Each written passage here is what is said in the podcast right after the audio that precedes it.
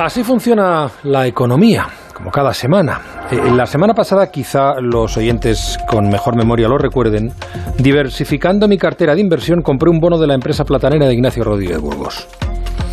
Pero nos decía Ana Comellas que no solo las empresas emiten deuda, que también lo hacen los estados. Precisamente estábamos hablando de la deuda rusa y los problemas para, para su pago.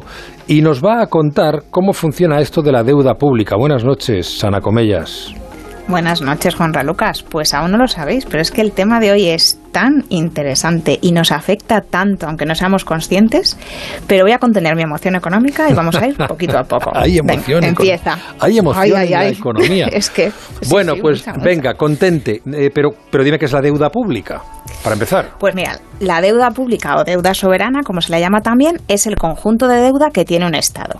Igual que las grandes empresas pueden optar, como la de Ignacio, si necesitan dinero por trocear el total de deuda que necesitan y emitir bonos para que los compren los inversores, el Estado puede hacer lo mismo. En el caso de España, no solo se refiere a la deuda que emite el Estado central, sino también a la que emiten las 17 comunidades autónomas y otras administraciones locales. Vale, y funciona igual que la deuda de las empresas, que la renta fija. Exactamente igual, Juanra. De hecho, son renta fija. El, el Tesoro español emite deuda a corto plazo, que son las letras del Tesoro, a 3, 6, 9 y 12 meses. El valor nominal de las letras es de 1.000 euros y se emiten al descuento, que antes que me lo preguntes te voy a explicar qué es. A Ignacio le comprabas un bono por valor nominal de 1.000 euros y al cabo de un año, con un tipo de interés anual del 3%, te devolvía 1.030, los 1.000 euros de capital más 30 de intereses. Cuando compras al descuento, el precio que pagas es menor que el valor nominal, porque lo que haces es descontar ya los intereses en el momento de la compra y al cabo de un año te devuelven los 1.000 euros. Vale, eh, a ver si lo he entendido. Es como una regla de tres, ¿no? Si al 3% de interés de cada 100 que presto me devuelven 103, para que dentro de un año me devuelvan 1.000, ¿cuánto tengo que pagar hoy por el bono? Al final, Juanra, nos vamos directos al 1, 2, 3. Pues lo has entendido perfecto. Las letras las compraría a 971 euros y al cabo de un año el Tesoro me devolvería eh, 1.000 euros, tendría ahí los intereses metidos. Si quiero invertir a medio plazo, a 2, 3 o 5 años, el Tesoro nos ofrece bonos, también con un nominal de 1.000 euros. Y el mecanismo ahí sí que es exactamente el mismo que el de cualquier empresa. Paga un cupón que es el resultado de aplicar el tipo de interés sobre el valor nominal, pues el 3% de mil, los 30 euros anuales, y al final del periodo, al vencimiento, te devuelve además el nominal que le prestaste. Si quiero invertir más cantidad, no se puede partir un bono. Tendrías que comprar siempre eh, múltiplos de mil euros. Y si ya no quiero ver mi dinero en mucho tiempo, puedo invertir en obligaciones del Estado, que las sacan a 10, 15 30 años y ya incluso 50. He visto que había ahora preparando, preparando la sección. Y si recuerdas cuando hablamos de los tipos de interés, a mayor plazo, más rentabilidad me van a pedir los inversores, así que pagan más las obligaciones que los bonos y los bonos que las letras. ¿Y cómo se decide el tipo de interés de la deuda pública? Este tipo de interés se fija mediante subasta. El mecanismo de subasta es, complejo y requiere una sección eh, completa, pero para llevarnos una idea, cuando el Tesoro dice que necesita, yo qué sé, 100 millones de euros, por ejemplo, hay una serie de competidores que dicen qué cantidad están dispuestos a comprar y qué interés quieren recibir a cambio. El Estado recibe todas estas peticiones o las ofertas, si quieres, de la más barata a, las más, a la más cara y va adjudicando deuda. Una vez adjudicadas todas estas ofertas, se calcula una media ponderada y se aplica al resto de compradores que no han empujado, eh, pero que quieren invertir, y esa es la que vemos publicada. pero si yo no he llegado a la subasta y quiero comprar deuda del Tesoro, ¿puedo? Sí, en el mercado de capitales que vimos la semana pasada. Oh, el mercado en el que se subasta se llama mercado primario. Eh, y en el que compran y venden luego inversores, bueno, particulares o otro tipo de inversores, se llama secundario. Y el precio de ese mercado de segunda mano puede ser distinto del precio de compra original, según las expectativas del mercado, igual que con el resto de los valores de renta fija. Y aquí es donde entra la famosa prima de riesgo. Y es que ahora que sabemos cómo funciona, viene esa parte emocionante, Juanra, que vamos a relacionar la deuda pública con un montón de cosas, con el déficit, con el riesgo país. Vamos a empezar con, con la prima de riesgo. En principio, la deuda pública se considera uno de los instrumentos financieros más seguros y tradicionalmente al tipo de interés que paga el Estado se le llama interés libre de riesgo y, eh, y se entiende que el de cualquier empresa va a ser mayor que el del Estado porque un Estado en principio no puede quebrar. Pero cada Estado tiene su riesgo y no le vamos a pedir la misma rentabilidad al Estado francés que al Estado ruso. Esa es la prima de riesgo, un sobrecoste que paga el emisor de la deuda porque el mercado entiende que tiene más riesgo que otro emisor. Según las políticas que lleve a cabo un gobierno, las previsiones de crecimiento de su economía, el mercado va a confiar más o menos en que ese Estado pueda devolver esa deuda. Si ahora Rusia eh, emitiese deuda pública, el mercado le pediría un interés altísimo. Pues como ya habéis hablado antes, ahora mismo lo que, lo que Rusia tiene es un riesgo de quiebra o de default en inglés, que mm. se oye mucho ahora en prensa.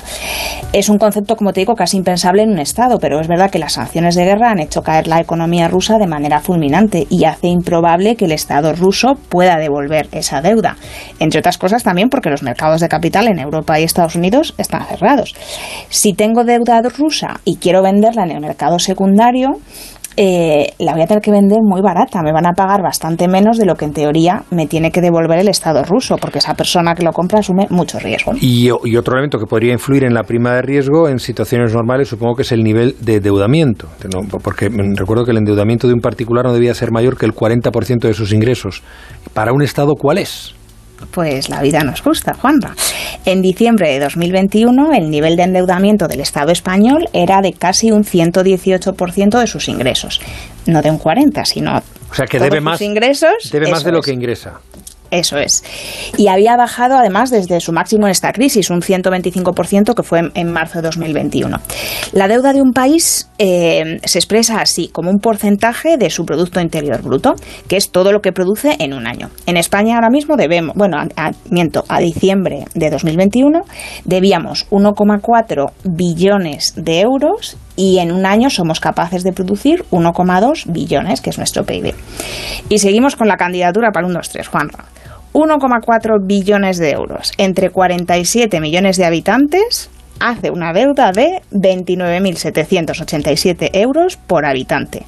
Y si lo dividimos entre los trabajadores, que son los que de verdad pagan esa deuda, 70.000 euros por cotizante. Así que... O sea, eso es lo que debe cada español que trabaja y cotiza, 70.000 pavos. Perdón. Eso es. O sea, que tú a tu hipoteca sumas otros 70.000. Por eso nos afecta tanto que suban los tipos de interés, tal, porque eso hace que esa deuda se multiplique, que debamos más cada uno de nosotros. Cuando el Estado se endeuda para pagar cosas, pues en el fondo nos estamos endeudando todos. En Alemania, sin embargo, tienen bastante más deuda que nosotros, 2,3 billones de euros, pero su PIB es bastante mayor, casi 3,6 billones. Así que su deuda solo supone un 69% de su PIB. Así que la prima de riesgo de Alemania tiene que ser necesariamente menor que la nuestra. Claro, como dicen en el sector financiero alemán, la banca alemana no funciona como la española, pero total son ricos, les da igual. Eh, y, por, ¿Y por qué un gobierno recurre a la deuda? Pues Juanra, por la misma razón que cualquiera de nosotros, porque gasta más de lo que ingresa en un año. ¿Te acuerdas cuando vimos lo de los mm. presupuestos generales del Estado? Está en situación de déficit, ¿vale? Que el déficit eh, público no es lo mismo que la deuda pública. Entonces, al final, como tiene déficit, necesita endeudarse para hacer frente a sus pagos. Para el año que viene, pues ya podrá plantearse, por ejemplo, subir, eh, subir los ingresos mediante, mediante impuestos. Los países que controlan a su Banco Central tienen una tercera opción para aumentar sus ingresos, que es imprimir dinero. Esto es lo que hace, por ejemplo, Venezuela. Eh, pero lo que le pasa es que solo tiene un 22% de deuda sobre su PIB, que está fenomenal, pero a cambio su moneda pues apenas tiene valor, no necesita endeudarse. Eh, oye, el, Banco Central Europeo ayer anunció que mantendría los tipos de interés, pero que reduciría su eh, programa de compra de activos. ¿Qué implica eso para la deuda pública? Pues mira, Juan, la respuesta no es sencilla, pero por una parte, al no subir los tipos de interés, ayuda a que el resto de tipos, incluidos los de la deuda pública, también se mantengan, ¿vale? Así que no nos debería salir en principio más caro endeudarnos. Por otra parte, eh, uno de los principales compradores de las deudas públicas de los estados es, es, el propio eurosistema, los bancos centrales. Y el Banco Central Europeo ha comunicado también que va a reducir las compras de, de mm. estos activos, así que habrá menos demanda de bonos españoles y de todos los estados, y eso podría hacer que subiese el, el tipo de interés en las subastas. Pero bueno, para que esto no ocurra y evitar una crisis de deuda soberana, el Banco Central Europeo se ha comprometido también a, reactivar las compras si fuese necesario en el, en el escenario actual.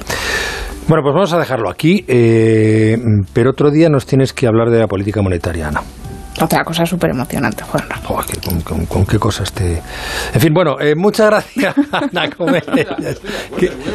es, es, claro, es que, que, le sirve. ¿Ves? emociona la política monetaria. Natalia, ¿a ti también te pone la política monetaria?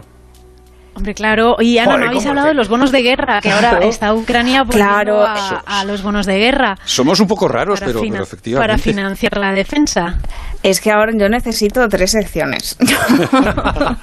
sí, es verdad. Yo le digo que limite su tiempo. Yo me apunto. No, es que al final yo creo que lo, interesante, lo emocionante es no ver las cosas como en aislado. Deuda pública, tal. Pues sí, están las letras del tesoro, tal. Pero cuando ves realmente cómo se relaciona, pues eso, con, con eh, los tipos de interés, con la política monetaria, con el propio presupuesto del Estado. Es vamos, ya te digo. Y, cuando le expliques a la gente que la mayor parte, el 90% del dinero no existe, ya verás tú lo emocionante que es. Eso ya, ya lo contamos, ya lo contamos. Así funciona esto, la sección y el podcast. Cuídate mucho. Venga, cuidaros vosotros también. Buen fin de semana. buen fin de semana.